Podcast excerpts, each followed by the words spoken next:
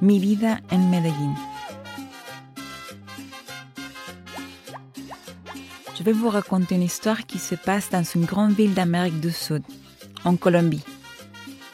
Cette ville, c'est Medellín, alors tristement connue par sa violence et son narcotrafic. Je m'appelle Clara. Et à l'époque, je vivais dans un petit village à 5 heures de Medellín. J'avais 28 ans et je vivais en paix avec mon jeune fils de 4 ans et mon mari. On vivait simplement en cultivant la pomme de terre et on était très heureux. Mais le destin de ma famille a basculé quand mon mari a commencé à cultiver la feuille de coca pour la vendre plus cher aux guerrilleros du village. C'est cet acte, je crois, qui a scellé son engagement malgré lui dans les conflits entre les paysans guerrilleros et les milices paramilitaires du gouvernement. C'était une belle matinée du mois de mai. Les oiseaux chantaient. Mais ce jour-là, des paramilitaires armés jusqu'aux dents sont arrivés au village. Mon mari nous a cachés. Moi et mon fils Manolo. Bougez pas. Vous restez cachés, on quittera le village tous ensemble dès qu'ils seront partis. Manolo. Surtout, pleures pas, hein T'es les rois des silences. Chut, chut. Après un long moment où on est resté caché, on a réussi à quitter le village avec l'aide des voisins. Après des jours et des jours de marche, on est arrivé dans le quartier de Santo Domingo, sur les collines de Medellín. Au début, on dormait dans la rue avec d'autres femmes et leurs enfants qui fouillaient les combats, comme nous. Puis, je trouvais un travail dans la cafétéria communautaire de la ville, là où on nous donnait à manger. Je distribuais à mon tour de la nourriture aux femmes et aux enfants de la rue. Chaque jour, j'attendais. Je guettais un signe. J'interrogeais ce qui arrivait mais jamais aucune nouvelle de mon mari. Manolo, mon fils de 4 ans, ne parlait plus. C'est trois ans plus tard que j'ai appris ce qui s'était passé. Un ancien guerrier repenti du village est arrivé à la cafétéria. Il m'a raconté qu'il y avait un massacre dans l'église et que mon mari y était là à ce moment. Là, tous mes espoirs se sont envolés. J'ai tellement pleuré. Pleuré qu'on aurait dit les plus torrentiales de Medellín. J'ai aussi tout expliqué à Manolo. Il avait sept ans. Ensemble, on a beaucoup pleuré à nouveau, jusqu'à ce que le temps a tenu notre douleur. Un an plus tard, je rencontrai Luis. C'est un ancien guerrier repenti qui avait décidé de rendre les armes sous le gouvernement d'Oribe. Luis m'a offert une petite tienda où je pu m'installer pour vendre des boissons et puis quelques produits pour la maison. Il apprenait à Manolo à jouer de la guitare. Il nous apportait de la sécurité dans un quartier où il y avait beaucoup de violence, là-haut, en haut de la colline. Depuis notre terrasse, la ville de Medellín, immense, s'étendait à nos pieds.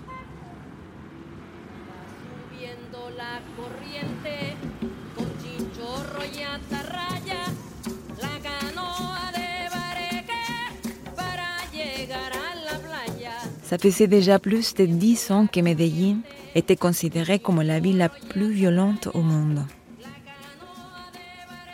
Ça avait été le fief de Pablo Escobar, el patron, le plus puissant du cartel de la drogue. Avec sa mort en 1993, la violence entre les quartiers avait découplé, avec les chefs de bande qui s'entretuaient. On était passé de 6 000 à 15 000 morts violentes par an. En 2004, c'était les élections municipales. C'était à ce moment-là qu'un mouvement issu de la société civile émerge à Medellín. Des syndicalistes, des industriels, des professeurs d'université, des journalistes, des membres de ONG se regroupèrent pour fonder le parti Engagement citoyen. En 2004, ils furent élus avec le slogan Medellín, pasar del miedo a la esperanza. Medellín, passer de la peur à l'espoir. Et c'est Sergio Fajardo qui devint le maire de la ville. Dans la vie, il était prof de maths et il voyait le monde comme une équation. Je vais offrir les plus beaux pour les plus humbles. Mes amis, mes amis, chers habitants du quartier, ensemble, je vous propose que nous lancions un programme de grands travaux de rénovation. Merci les amis. L'électricité va être acheminée dans toutes les maisons, avec une arrivée d'eau potable et l'évacuation des eaux usées. Nous allons canaliser les eaux de pluie torrentielles qui coupent la communication entre les quartiers. Fini les sons coupe-gorge entre deux quartiers isolés. Eh oui, nous allons organiser la collecte des déchets, construire des écoles et des crèches, des maisons du quartier pour les jeunes, des terrains de sport. Et pour préserver la santé des citoyens et de la planète, nous allons construire des transports non polluants, un téléphérique. Eh oui, qui vous permettra de rejoindre les centres-villes en une demi-heure? Vous mettez combien de temps actuellement? Deux heures, n'est-ce pas? Alors oui, eh oui, ça va vous changer la vie. Eh oui. Et tout ça, chers amis, chers habitants, tous ces projets, nous allons les réaliser ensemble. Mon fils Manolo, qui avait alors 11 ans, avait des étoiles dans les yeux. On pouvait donc s'engager politiquement et faire avancer les choses. Place à la créativité. Manolo se sentait impliqué dans la rénovation de son quartier.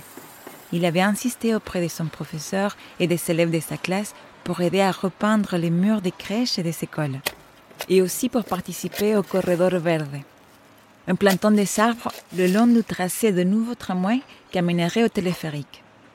Sergio Fajardo avait choisi de construire des transports non polluants qui préservaient la santé des citoyens et de la planète.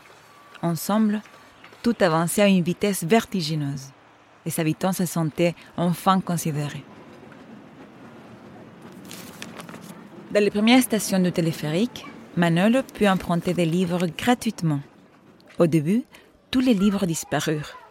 Puis, petit à petit, ils revinrent quand les gens comprirent que c'était pour eux et que c'était dans leur intérêt de les ramener pour les échanger. Moi, j'ai ouvert mon nouveau café, Comparte, pour les femmes du quartier. Pour construire le téléphérique, ils avaient dû détruire le lieu où se tenait mon café d'avant. Le maire m'a donné un beau terrain avec un titre de propriété. J'ai aussi pu accueillir des femmes qui avaient eu des parcours difficiles et les aider à mon tour. En grandissant, Manol est devenu un citoyen engagé. Il avait choisi de se former comme éducateur auprès des gens des barrios. Il avait obtenu son diplôme et cela faisait quatre ans qu'il travaillait comme éducateur dans les maisons de quartier. Il s'était spécialisé dans une approche de communication non violente, à travers la musique. On aimait bien se retrouver au café le soir, avec les femmes, Manolo, Luis et des amis. Mon fils avait grandi et je voyais en lui l'espoir de demain. Quel chemin on a parcouru, maman Aujourd'hui, tout le monde s'est dans les bibliothèques, les crèches, les centres culturels et sportifs construits autour des stations de métro et des téléphériques. On est passé de 15 000 à 1000 morts par an. C'est toujours trop, mais ça n'a plus rien à voir. Écoute cet accord de guitare, maman. Il y a des qui rendent libres. Des sons qui nous invitent à penser par nous-mêmes. Sergio Fajardo, c'est un concerto allegro qu'il nous a offert à Medellín. Aujourd'hui, on se sent beau.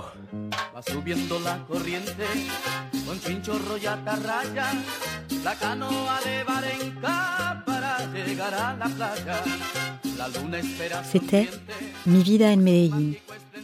Ce podcast a été produit par Ygraine d'Images pour l'Agence française de développement, avec Gabriela Aranguis, Juan Miguel Marín Ramalillo, Luis Villegas, Alonso Venegas Flores. Ambiance sonore, Kylian Fanget. Prise de son, montage et mixage, Simon Pochet. Production, Cécile Courrèges. Adaptation et réalisation, Leslie Menahem. Ce podcast a été adapté des contes de l'exposition Né quelque part, écrit par Ars Anima.